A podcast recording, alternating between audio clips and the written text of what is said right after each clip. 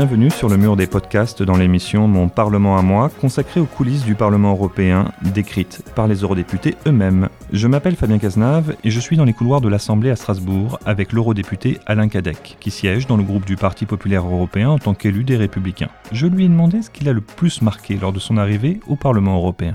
Euh, D'abord, ce qui m'a impressionné, c'est euh, la taille, évidemment, euh, de, de, de, ce Parlement, euh, l'immensité, en fait, de, des sites dans le, sur lesquels nous travaillons, mais aussi le, le, le, fait qu'on travaille avec des 28 pays. On est 28 pays à travailler ensemble, avec de 16 langues différentes. Enfin bon, je veux dire, c'est tout ça, c'est extrêmement impressionnant, mais c'est évidemment passionnant. Est-ce qu'il y a une chose négative qui vous a marqué au départ, par exemple? Non, je crois pas. Je crois que j'ai toujours été euh, D'abord, je suis un Européen convaincu, donc je pense que le, le Parlement européen est l'expression des peuples euh, pour l'Europe. Donc, euh, j'ai pas vu de choses négatives euh, à proprement parler. Certains élus parlent d'une tour de Babel. Il y a beaucoup de langues qui sont parlées, etc. Vous considérez que c'est une richesse ou une richesse et une difficulté? Je pense que c'est surtout une richesse. C'est une richesse. L'Europe est, est, riche justement de ses diversités. Euh, c'est la raison pour laquelle je, moi je prône une, une Europe des nations. Je suis pas un fédéraliste, vous le savez. Euh, je suis pour une Europe forte, une Europe euh, qui intervient dans certains domaines, mais pas dans tous les domaines, parce que justement, elle est diverse, parce qu'elle est différente selon les pays, mais il y a une civilisation européenne qui est incontestable. Est-ce qu'il y a des choses qui, euh, qui vous ont marqué avec des collègues d'autres bords politiques?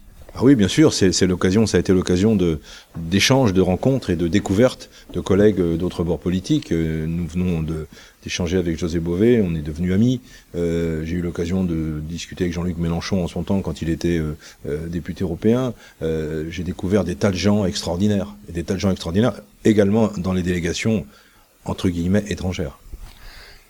Pourquoi, selon vous, les citoyens européens doivent s'intéresser à l'actualité du Parlement européen? Parce que c'est ici que se fait se fait l'Europe et qu'on a on a besoin de l'Europe aujourd'hui.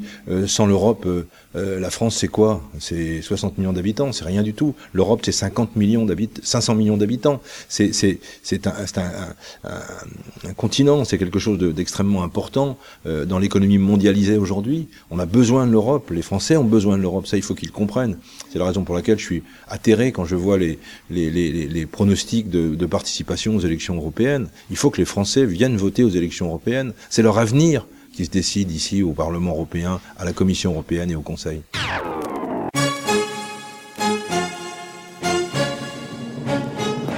Vous pouvez consulter tous les résultats des élections européennes sur notre page dédiée www.ouest-france.fr/élections/européennes. Retrouvez les autres épisodes de notre série Mon Parlement à moi avec les eurodéputés sur le mur des podcasts de Ouest France.